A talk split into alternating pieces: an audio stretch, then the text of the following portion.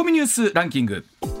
時事問題から芸能スポーツまで突っ込まずにはいられない注目ニュースを独自ランキングでご紹介、はい。まずは芸能スポーツですアイドルグループ SKE48 の須田あかりさんは30日 SKE48 劇場で行われた公演に出演しまして、12年間在籍したグループからの卒業を発表しました、はい。卒業の理由としてはアイドル須田あかりでは味わい尽くせなかった人生を人間須田あかりとして味わい尽くしてみたいと思ったからですと、うん説明しました、ん。卒業コンサートは9月24日に名古屋で行われる予定です。あのまあ、栄 SKE48 って松井玲奈さんとか松井樹里奈さんという、ねはい。方々は、ね、我々でもよく知ってるというところあるんですけどその陰に隠れてというふうな言われ方もするそうなんですが、握手会の女王と言われるぐらい。へね、あのすごい人気もあった方なんですけどただおあのあったようにアイドル12年間今ね弱い30歳。え30いや歳ーここからもう先に若いですしもうでも人生のほぼ半分はねアイドルとして活躍してらっしゃったということですから。ね。大変な時代だでもやっぱりね人間の自分を見せたいっていうのは分かりますね。すごいですね。そうそうそうそう。わかるな。はい。続いていきましょうか。続いて甲子園球場でございます、はい。阪神西武戦が行われます。阪神は西勇輝投手西武は佐藤俊介投手が先発予定、はい。横浜スタジアムでは d n a とオリックスが対戦。今永投手と山岡投手の予告先発が発表されています。ちなみに向川さんのところのご次男監督は最近のタイガースについては何かおっしゃってるんですか、えーとですね、まあ、少ない点数でも勝てるようになってきたねと とどんな評価なんて私も どの立場と思いながらうんうんそうやねってあとやっぱり佐藤選手がねあまあそうやね。あのしっかり言ってくれますしそうなんですよ。京橋の居酒屋でものすごい話盛り上がるかもしれないね お父さんたちとね。十分入っていけると思います。はい。ではニュースの方行ってみましょうか。では参りましょう。ニュースランキング。まずは第5位大阪府は子育て家庭の支援として18歳以下の子どもに1万円のプリペイドカード配布を検討していることが分かりました、うん。価格の高騰を踏まえ文具や日用品など子どもにかかる物品の購入に充ててもらう狙いで配布時期など詳細は未定ということです、まあ、これはあのもちろんねもらえると言うて悪い気はしない話ではあるんですけれどもね,、まあ一方で大阪は6月1日からはい。大阪いらっしゃいキャンペーンなどということで、まあ、なんとかいろんな形で経済を動かしていきたいっていう思いでしょうね。はい、では続いて第4位です、新型コロナウイルス対策で国が支給する持続化給付金を搾取したとして、はいえ警視庁捜査2課は30日までに詐欺の容疑でうん。職業不詳谷口光弘容疑者47歳を指名手配しまして、はい。谷口容疑者の元妻と息子2人を逮捕しました。捜査2課によりますと海外逃亡中の谷口容疑者をリーダーとする給付金詐欺グループは2020年の5月から9月個人事業主などを装っておよそ1780件を虚偽申請し過去最大規模となる9億6000万円を超える詐欺に、えー関与した疑いがあるということです。これねあの持続化給付金って、まあ、あのコロナで困ってる方にということで比較的、まあ、あの簡単なというか、あはい。取りやすい手続きで申請ができてその分はい。早く帰ってくるというところなんですけど、まあ、これ当時からもちろん悪用されたらどうしようという話はあるんですけれども、はい。えここまでの金額となってくると相当悪質だなということになりますもんね。ね、額が額だけにね、はい。9億6000万円を超えるということですからね。はい。まあ、あの容疑者は今海外逃亡中はい。ということなんですけれどもね、詳細どうなっていくのかということですよね。はい、では続いて第3位。理化学研究所は30日富士通と共同開発したスーパーコンピューターの富岳が計算速度を競う世界ランキングで2位になったと発表しました、はい。2年にわたって維持してきた世界トップの座はアメリカが新たに投入したスーパーコンピューターフロンティアに奪われました、フロンティアの計算速度は毎秒110京2000兆回で富岳の44京2010兆回のおよそ2.5倍でした。えーこういうのを聞くたびに2位じゃダメなんですかって話になるんですけれども、はい。ただなんでしょう。このダブルスコアっていうのはダブルです。ダブル以上ですもんでね以上というのは、はい。あのやっぱりこのフロンティアに奪われたなっていう感じはありますよね。ありますけどでうんもこれね、2年ぐらいでこんなに差がつくもんなんだっていうのもびっくりだったんですよね。本当に富岳というとね、はい。期末の計算しかしてないんじゃないかというもっと他にやってることがたくさんあるんですけど、うんまあでもこうやって技術的なものっていうのはこうしのぎを削っていくんでしょうけれども日々進化してるんですね。すごい世界ですね。まあ、はい。うん110系2000兆回でじゃあ何がわかるんだっていうことを説明してほしい、うんなんか飛沫の飛び方がさらにすごいのが分かる。飛沫かい。はい。はい。はでは続いて第2位です、政府が6月上旬にまとめる経済財政運営の指針骨太の方針に全国民に毎年の歯科検診を義務付ける国民皆歯科検診の導入に向け検討を始める方針を明記することが分かりました、はい。歯の健康を維持して他の病気の誘発も抑え医療費全体を抑制する狙いがあります、うん。政府自民党では2025年頃の導入を目指しています、まあ、本当はあの向川さんも僕もですね、はい。えー50を超えてくると、ええ。あの歯の大切さっていうのは本当分かるようにます本当。ね、口腔、ねこの辺りのケケアっていうのは、はい。本当に言うても入り口ですからね。そうですよね。ここからですからね。ね、いろんな病気でっていうのは、まああのなるほどというところでもありますが、さあはい。果たしてどんな風になっていくかですね、これね。はい。はい。では第1位です。EU ヨーロッパ連合は30日から首脳会議を開きロシア産の石油の輸入禁止などについて協議しています今回は船で輸送される石油に対象を限る方向で政治的な合意を目指しています。EU は30日から2日間の日程でベルギーのブリュッセルで首脳会議を開きウクライナへの支援やロシアに対する追加制裁として検討されているロシア産の石油の輸入を年内に禁止する案などについて協議しています。まあ、このロシアへの経済制裁どうしていくかというはい。中なんですけど、エネルギーというものだけは自国の皆さんの命に近いところもあったりするのでそうですね。全面的にとはなかなかいかないはい。でもやっぱり絞るところ絞らなきゃいけない、うん。まあ、この辺りが本当に駆け引きとして難しいところだと思いますけれども、ね。まあ、結局足並み揃えないと、はい。ね、効果の意味も出てこないというところがありますからね。そうなんですよ。ねはい、ではそのあたりも含めてえコマーシャルの後は常念さんにお話を伺ってまいります。さあ時刻6時27分回りした。ました。ここからは常念司さんでございます。常念さんおはようございます。おはようござい今週もよろます。しくお願いしますお願いします。よろしくお願いします。はい。まずはこちらからです参議院選挙の投票先自民50%、維新8%立憲民主7%という数字です。え日経新聞の世論調査によりますと夏の参院選で投票したい政党や投票したい候補者がいる政党を聞いたところ最も多かったのは自民党の50%、2位は日本維新の会8%、3位立憲民主党7%という数字が出ております。えまた参院選の投票先を聞く質問で特定の政党が50%に達したのはえ投票結果の比較可能なあ調査結果を比較可能な2002年以降初めてということなんですね。えーまたまだ決めていない15%言えないわからないは8%おということで合わせてこちらは2割超えているということなんですが。さあ常念さんこの数字まずどうご覧になりますでしょうか？まあこの件についてね、はい。立憲民主党の泉健太代表ね、はい。まあ私の弁論部の後後輩ですよ。泉君です、はいええ泉君ですけど、県によっては25%の支持が立憲民主党に集まっているので、ん。まだ大丈夫だというね、うん。えおー。ー素晴らしい独自の見解を述べられたんで、はい。うん、きっと立憲民主党逆転するんじゃないですかどっかで。あいやあの 絶対今のはちょっとね。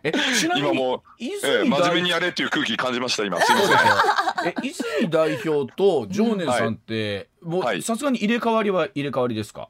えっ、とね私が卒業した後に入ってきた新入生が泉君です。あなるほど。だからまだ私卒1の OB だったんで、うん。あのイベントとかではちょっとすれ違ったことあるぐらいの感じかと思うんですけども、うん。向こうは絶対僕のこと知ってます。なぜかというとあのまあ当時ね、うん。あの私あのその2代前の連盟の委員長をやってまして、えらい有名人だったんです弁論部では。ん。まあそんな気しますね。うん。はい、なんでうん向こうは僕のことはまあし知ってたんですけど、まあ、私はあのワンノブ下級生ですね彼はね当時はね。あーなるほど。今逆ですけどね。うん。今俺一ワンノブ国民ですけど。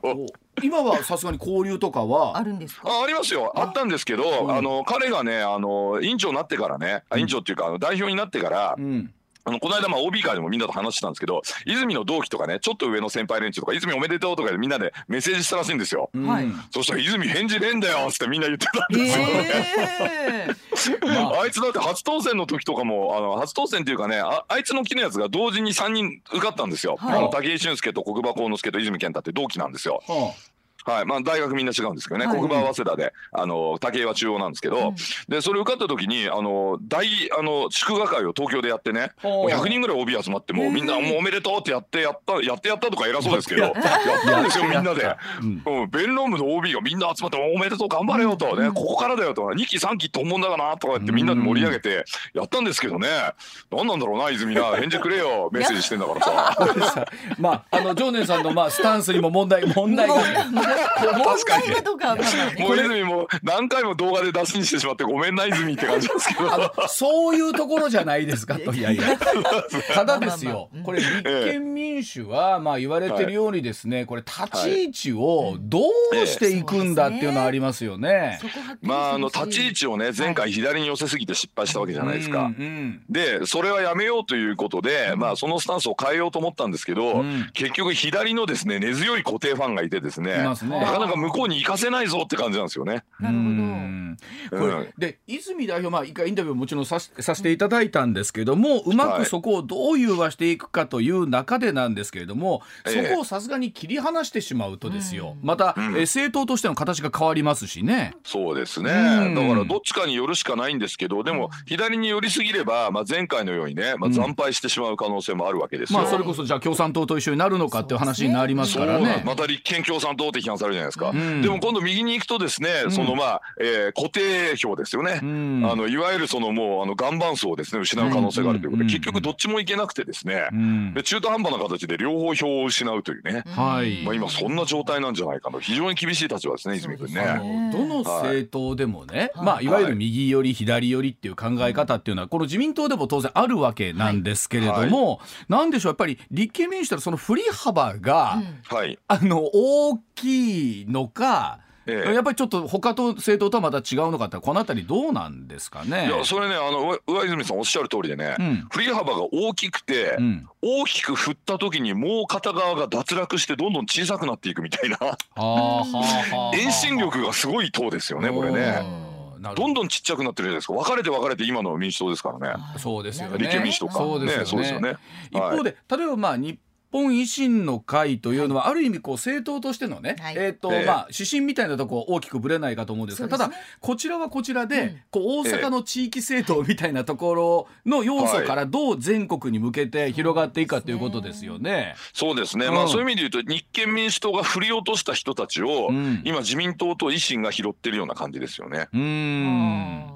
だから、うん。いわゆるこのあの保守層の中での自民ではないところのこう受け皿みたいなずっと言われてますけれども、今のところこれは維新が吸収してるのかなというところまあですけど。そういう感じですよね。だって猪瀬直樹さんも維新から出るんでしょ？だからあのあのいわゆる著名なタレント候補という言い方もどうかと思うんですけれども例えばええ。その意味で言うと大島健太さんだったりとか中条清さんだったりとか、はい。ねえー今おっしゃったような猪瀬直樹さんという方が維新の名前上がってますもんね。ですよね。うんそうなんですよだから維新がね割とですねまああの鈴木宗男さんみたいにね結構問題ある人もいるんですよ。うんね、いるんですけどまあなんかあの新しくね入ってくる人にはなかなか面白い人が多くてですね、うんもうこれあのやっぱりあのね今投票先も第2位になったということでこれは大きいですよね。うんね、結果は出ているので、まあ、一応維新のやってることは当たってるというふうには見えるんでしょうね、これはね。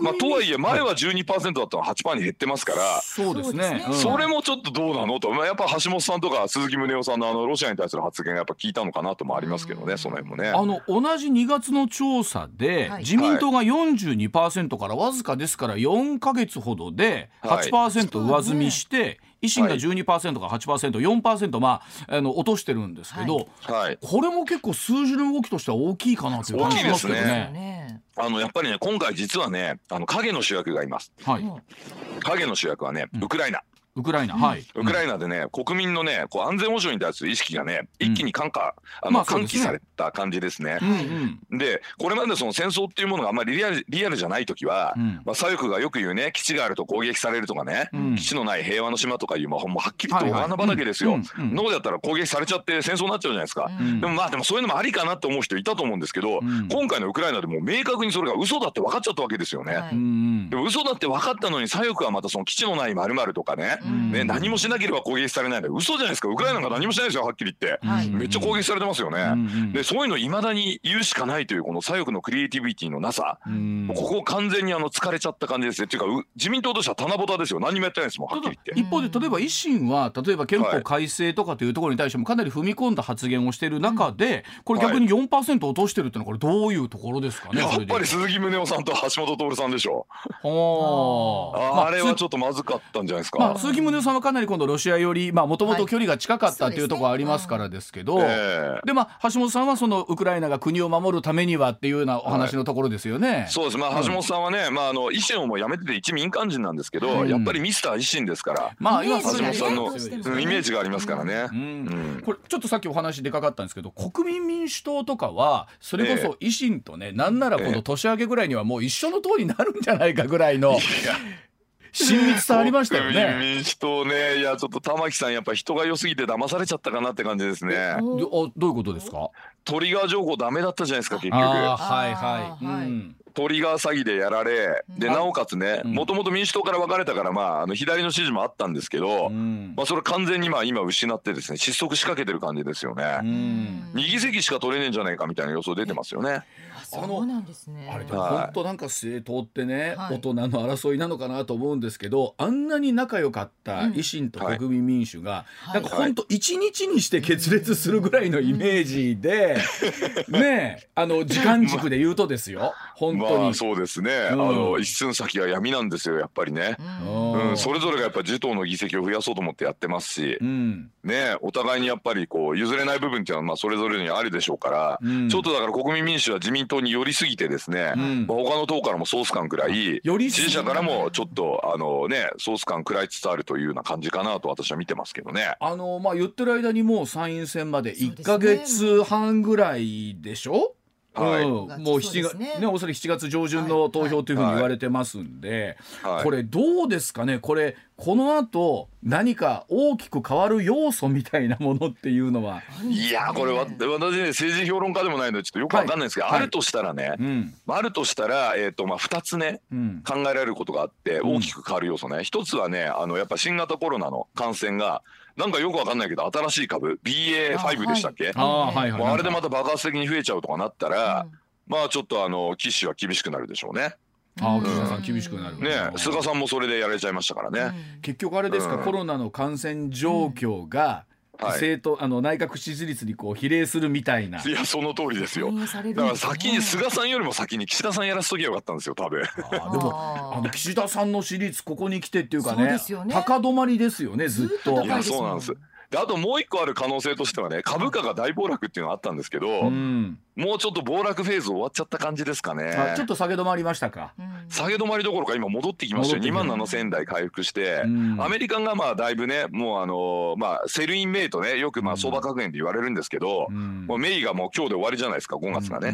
なんでまあちょっとそういうまあ格言のことが関係あるかどうかわかんないですけどもアメリカもだいぶですね利上げとかインフレを織り込んでですね、うん。相場の方も冷静さを取り戻してきて、うん。で昨日はあの祝日でアメリカもお休みだったんですけど、うん。先物はでもやっぱりニューヨークダウとか上がってましたから、うん。うん。だからまあこういうのもあってこう世界的にちょっとこうなんていうんですかリスクオン多少リスクオンなムードになってきているので、うん。ちょっと株価ももう下がんねえなともうキッシーなんか鉄壁じゃんなかなかちょっと崩せねえなみたいな感じですね今ね。この選挙が終わると次はい衆議院が解散しない限り3年は大きな選挙がないって言われてますよね。はい。言われてますね。うん。ででも言われてるんですけどこんなに支持率高いんだったら解散したらいいんじゃないかみたいなあ話ー。もなるほどなるほど。えーなんかもうちらほらちょっと風一瞬吹きましたよアドバルーンで。ほーということはなんならそこでですね、うん。今、ええ。あの本当にこう熱々の議題でもある例えば憲法問題だったりとか、はい。安全保障みたいなところもちょっと踏み込んだところまで行っちゃうぐらいの感じあるんでしょうかね。そうですね。あのまあ国民としてはですね、うんいわゆるそのまあお花畑畑な理論ね、はいえーそういうのをまあ振りかざすですね、まあ、あの典型的なこの野党の主張っていうのはもう全く支持できないっていうのはこれも間違いないんですよ。うんうんまあ、とはいえですねあんまり過激に右に寄りすぎるのも怖いなって思ってるんですよ。そうでしょうね。うんそういう意味で言うと今の岸田さんってボケーっとしてて、うんそこまでやんねえよなと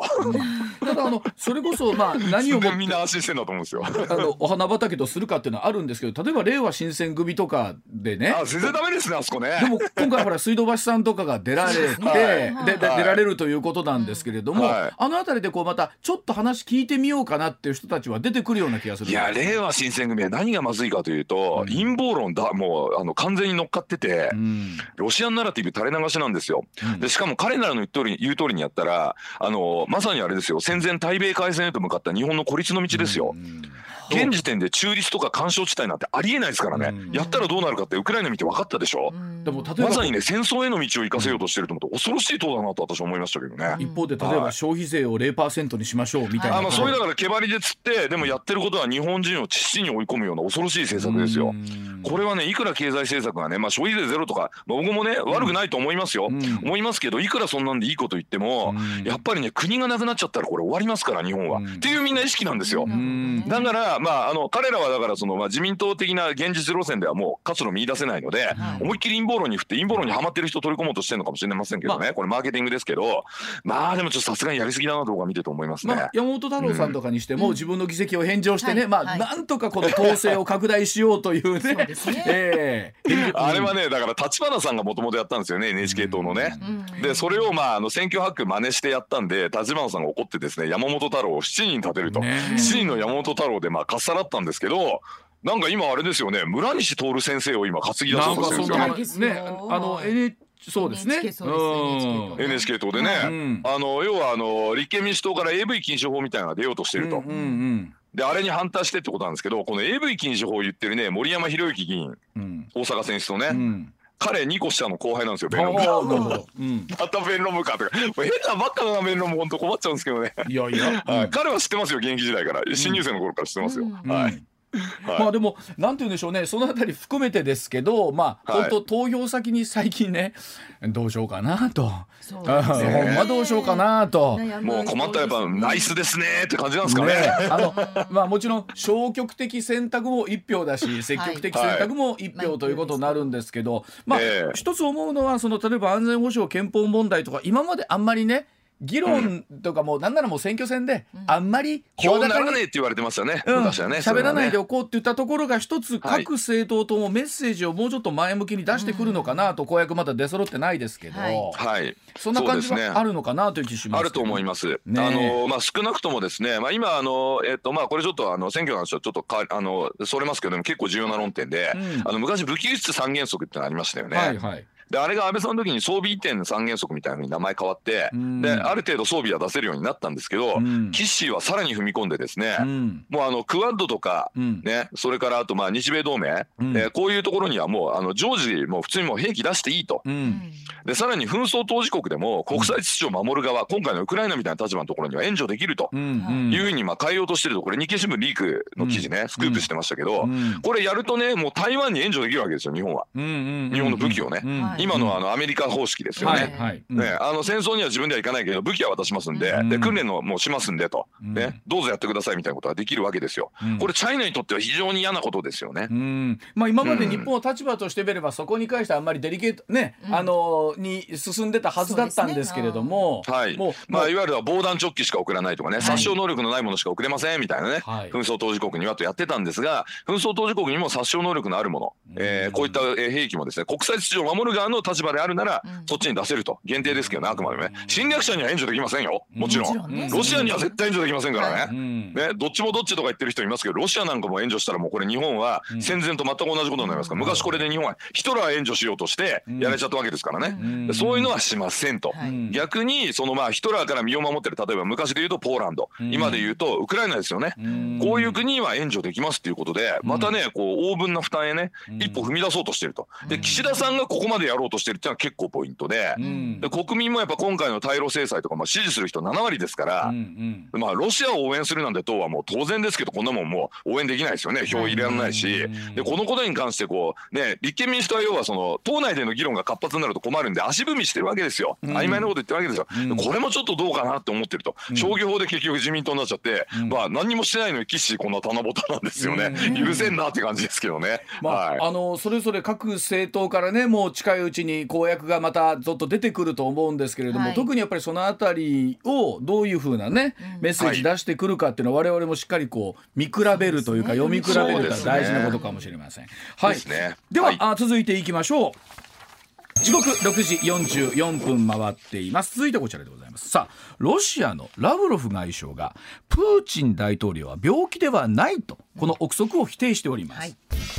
えーロシアのラブロフ外相29日プーチン大統領の病気を疑う憶測を否定しました、えーフランスメディアの取材に対して良識ある人間なら何らかの病気の兆候を見るということは不可能だと思うと述べたということなんですね、えーロシアのプーチン大統領に関しては健康不安というのは前から出ているんですけれども、それらを打ち消す目的があるということなんですけれどもさあ常念さんこのラブロフさんの狙いはどういうところにあるんでしょうか、そうですね、まあ、まずあの皆さんにね考えていただきたいのは、うんえー100回嘘を続けてきた人間がですね、うん。101回目に嘘を言うか本当のことを言うかどっちの確率が高いかってことですよ。なるほど。あーすごい理屈だななるほど、そうですうん。ええうん。このまあいわゆるベイズ確率というやつですね、うん。これね、うんうん事後確率って言うんですけど、はい。もう嘘の実績を100回も積み上げた人は、101回目もまあ、ほぼほぼ嘘言うだろうなとうん。考えるのが普通ですよね。まあ普通はでそうね、でもその中でこの発表があるというのは相当その健康不安説に対して何かくさび打っときたいみたいなのあるんでしょうかね。そうです。まさにそうなんですよ、うん。101回目の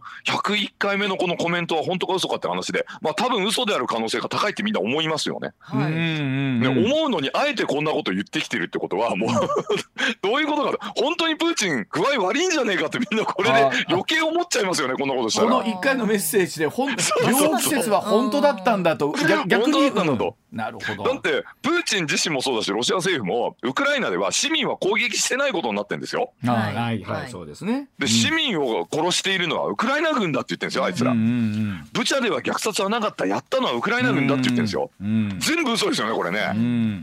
うん全部嘘ですよね、それからあと、もうあのキーウはもうね、えー陥落したみたいなことも何度も言われてました、はい陥落しなかったし、うんうんうん。ハルキウだって結局、陥落しないで追い出されちゃったし、ロシア軍そうで。すよね。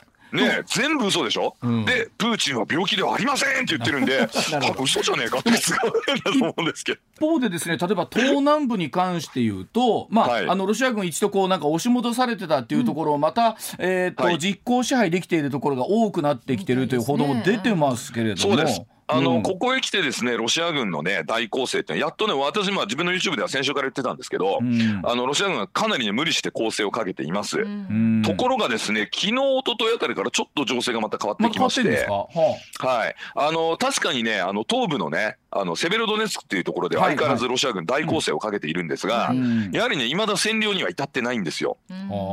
包囲もまだ完成してなくて、まあ、は補給路あるだろうというふうには言われてます。うん。で、あとね、問題がね、ヘルソンというね、南部のあのクリミア半島の付け根に近あいところにある。町なんですけど、はいはいヘルソンでね、ウクライナ軍がね、限定的な反攻作戦をまあ今実施してまして、うんで、ロシア軍かなり押し戻されてるんですよ。うんで、昨日の日本時間で昨日ね、あの、ロシア軍がね、えっ、と、ミコライブカという村からね、うんえーロシア、あの、ウクライナ軍に攻撃されてビビって逃げたんですよね、慌てて。うんでその慌てて逃げたことによってロシア軍の勢勢がものすごい混乱したっていう情報が今入ってます。なので今ね、うんウクライナ軍は東部と南部二軸で今攻撃してるんですね。うんこれはね、よくね、まあ連合国がね、うん昔日本に対してやってたり、ドイツに対してやってたようなことなんですよ。うん日本も沖縄から来るね、この攻撃の軸と、うんあの、硫黄島から来る攻撃の軸と二軸あったでしょ。はいはい。うんで、どっち来るか分かんないってことで、こう、絞れないわけですよ、防御のなるほど後。なるほど。うんで、戦力不足に陥っているところにそれやられると結構きついんですね。うんで、ウクライナ軍は教科書通り今二軸で反撃をまあ開始してると。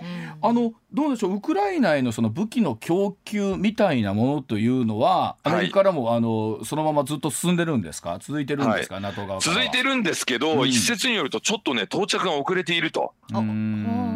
それからね、あとあの、まあ、多連装ロケットランチャーね。うん。あの面で敵を制圧するような兵器なんですけなんかあど、のテレビで見ましたけど、うん。はい。なんかこう6つ7つえ何？ねさ 3×6 ぐらいはい。のミサイルのこそうですそううあれなんかはい。相当強そうな武器ですよね、はい。兵器ですよね。はい、ロシア軍はもう使いまくってますよ、これを。うん。ロシア軍使いまくってるんですけど、アメリカがこの武器をウクライナに提供することを躊躇してるんですね。と言いますと。あのロシアに対する越境攻撃に使われるんじゃないかっていうことを懸念してるらしいんですよ。防衛ではなくて攻撃の方に使うんじゃないかと。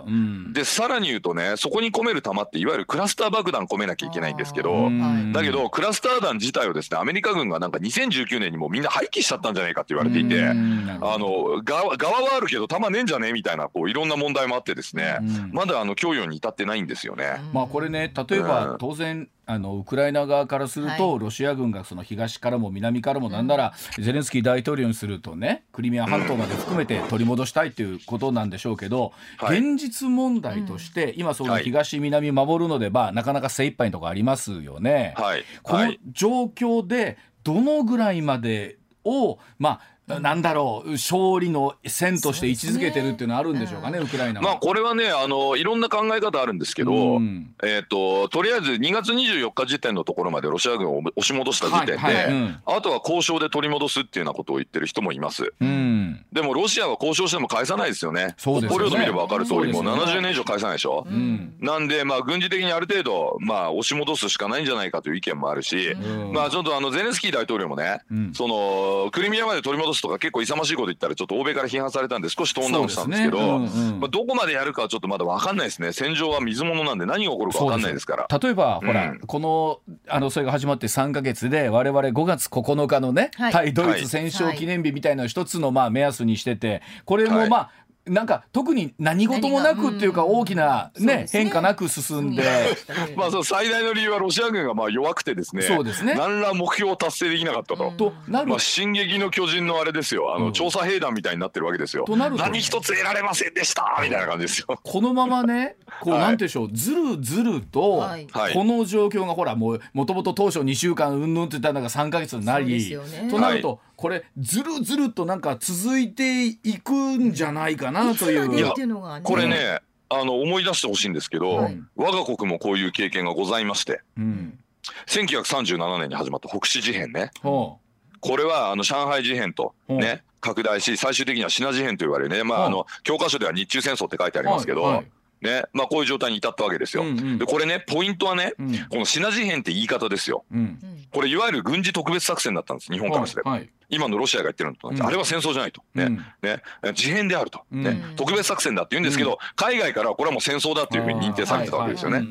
でそのまま1937年からうん。1941年の対米開戦まで足掛け4年間これやっちゃったんですよ日本は。昔ね。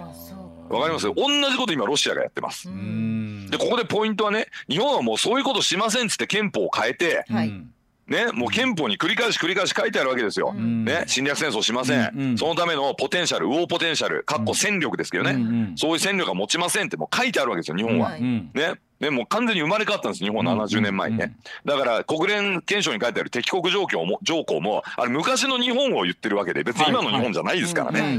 ねうんでもそのあの国連憲章を守る側のロシアが今まさにこのねそうですね。あれは戦争じゃないです、事変ですみたいなことやってるわけですよ。うん。うんでしょ？だからこれ長引く可能性ありますよねこの歴史のね,、そうですよね。ね経験から言うとね。うん。はい。まあ彼からよ言われてる2014年から8年続いてるわけですから、はい。かれこれ、はい。まあこれそうですね。がどこまで行くのかってことなんですけどこれ相当ね、うん。ウクライナ国内も疲弊してくるでしょうし、はい。まあはい。ロシアとって無限に戦力があるわけではないでしょうからないですね。これまあ、はい。本当どこまで続くのかなということなんですけど、まあ一つ、ん。あどうぞどうぞ。はい。ま。してそのプーチン大統領が本当に病気だった場合、うん。ええまたこれ変わってくるんじゃないのかなと、いい質問ですね。はい。プーチンが本当に病気だとね、うん。ちょっと面白いことになりそうなんです。うん。と言いますと、入院したタイミングでうん。はいクーデタはあ。という可能性はやっぱあるわけですか。うん。ー。ゼロじゃないですね。うん。ええゼロじゃないって言い方しておきます。絶対あるとは言いませんけど、うん。あのうんワンチャンスもしそのまあクーデターやるタイミングがあるとしたら、はい。プーチン入院ですね。うん。うん。まあ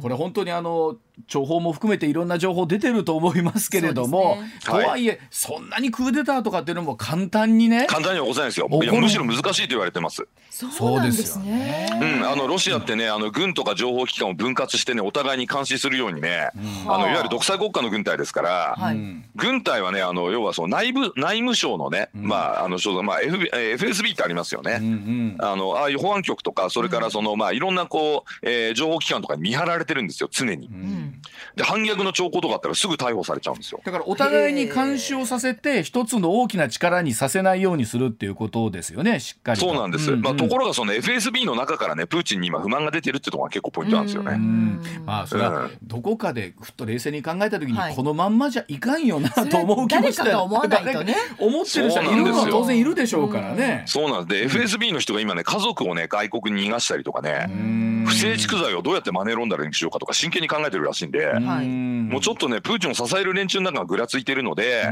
まあ、プーチン自身がその、まあ、あの入院したりとかね、弱いとこ見せるともうその瞬間にちょっとなんか、えー不測の事態が起こるかもしれないよという話はまあ結構言われてますね。変な言い方ですけど、そのあたりのものにこう大きな国際世論とすると期待するしかないみたいなところもあるのかな。もう一個あります、もう一個。何？もう一個はね、6月以降ね、あの、ま、まあ、なんだかんだ言ってアメリカから武器援助届くんですよ、最終的には。はいで、届いたらウクライナ軍かなり強化されるので、ん。ロシア軍持たねえんじゃねえかっていう話もあります。あーまあ最後は火力の戦いでどっちの方が予算火力持ってるかと分かりました。はい。ではコマーシャルの後もう少しお話し続けてまいります。6時55分です。上泉雄一のエナー MBS ラジオがお送りしていますさあ時刻6時56分30秒になりました続いてこちらでございます自民党1億総株主の実現を政府に提言さあ自民党は30日政府に提言申し入れました、えーそこに盛り込まれましたのは国民一人一人が株式を保有する1億総株主という目標です。政府個人型確定拠出年金 iDeCo の加入対象の年齢引き上げや、えー少額投資非課税制度 NISA の拡大など年内をめどに資産所得倍増プランをまとめる方針ということなんですがさあ常念さんこちらもはい。常念さんの専門でいらっしゃいますが、はい。このお話は よく、ええ。あのここ数ヶ月出てきましたですよね。なんとか、はい。うん。はい。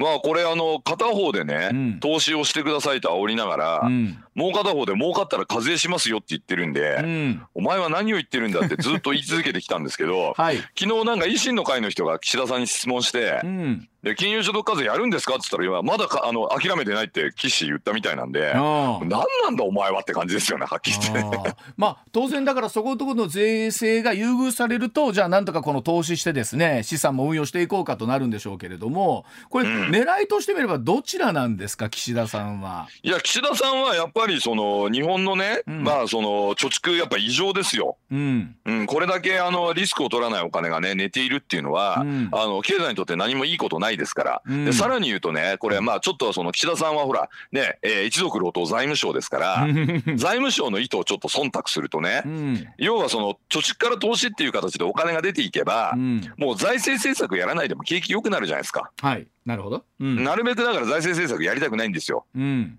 彼らは、うん。またあの国債発行しなきゃいけないんで。うんうん。で国債発行しないで済むように、うん。もう貯蓄から投資へという形でもう民間のあの溜まってるお金もう2000兆円近くね、うん。あると思うんでなんだかんだで、うん。あ1400兆かな、うん。まあまあいずれにしてもすごい金額ですよ、はい。でそれがまあドーンとまあ市場に出てくればその一部でもね、うん。10%でも市場に出てくれば、うん。ものすごい効果ありますよね。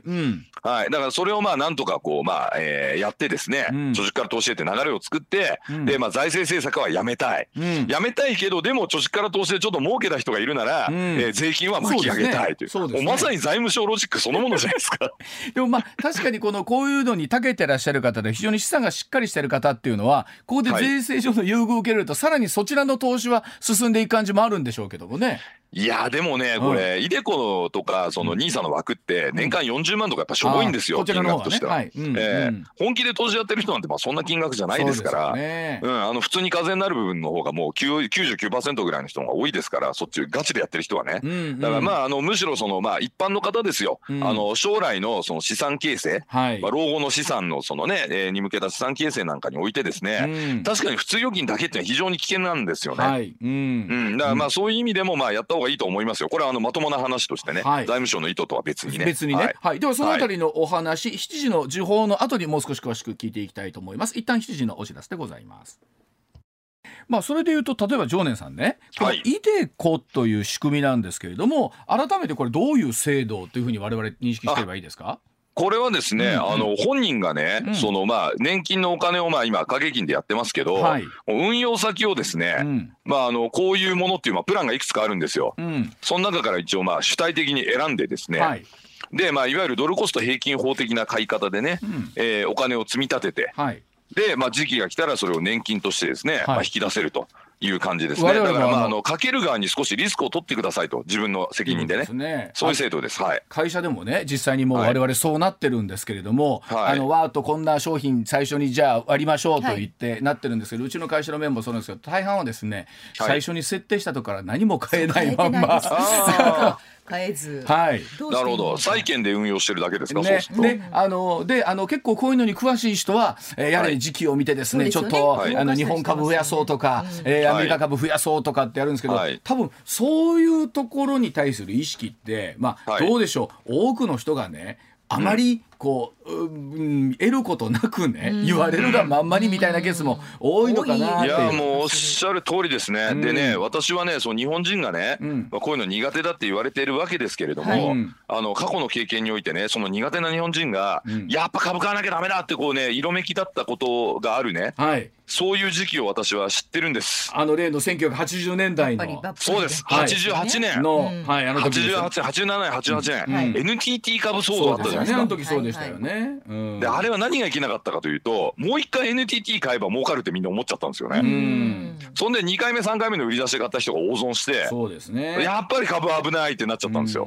ああいうねだからねブームを煽っちゃいけないんですよ。うんそうじゃないんですよね。むしろあのこういうイデコみたいな積み立て型、ドルコスト平均法長期投資、うん。しかも分散投資で、うん。ね、結局10年やってきた人、同じ収入でもこんなに貯蓄増えてますと。貯蓄っていうかね、うん。あの備えが、えー資産が増えてますと。うん。いうのを見てああやっとよかったみたいなのをこう出せば、まあ、うんみんな少しは関心、えー持つかなまあでもいずれねうん。株上がってきたらね、うん。あの日経新聞とかうん「週刊ダイヤモンド」とかで特集するんですよ。ボーナスで株買うとか。そうですね。うんうん。でこれになるとね大体ね株価ってピークなんです。出る頃には。ベルゴンピークなんでそういう買い方しちゃいけないよっていう話をもっと徹底的にやんなきゃいけないんですけど、ま教えてほしいんですよね。すね。なんかどどうどうやって勉強したらいいのかもみんなよく分かってないし。どうやって勉強したらいいか。い。い質問ですね。私がやってるオンラインサロンがあるんですよ。ヤリスイブニングラボ振っ。ちゃったわ。このナイスパスじゃないですかこちょっと待ってこのくだり先々週もやったような気がするな。いやいやでもね。入ってもらえれば分かると思うんだけどな。もうジョネさん。手取り足取り教えるんだけどな。教えてほしいですわ本当に。だから常連さんおっしゃるように、なんか我々株とかっていうとね今日のはい明日で一攫千金的なニュアンスをね、まだ持ってるケースもあるのかなと、まあさすがに今日の明日でとは言わなくても、なんなら1年経ったらせめて倍ぐらいにはなっててほしいなとか。そうですそうです。でもでも本当のまあ例えば常連さんとか見るとそんなもんじゃないわけでしょ、そんなもんじゃないですよ。もう5%ぐらいでもあれば十分じゃないですか？って。いうことなんでしょうけど、うん。ね。そうですよ。おっしゃったように、その NTT 株の時のまだ夢じゃないけども、そうそれがあるからね一夜明ければね株が倍になってるみたいなところをまだ夢見ちゃってる、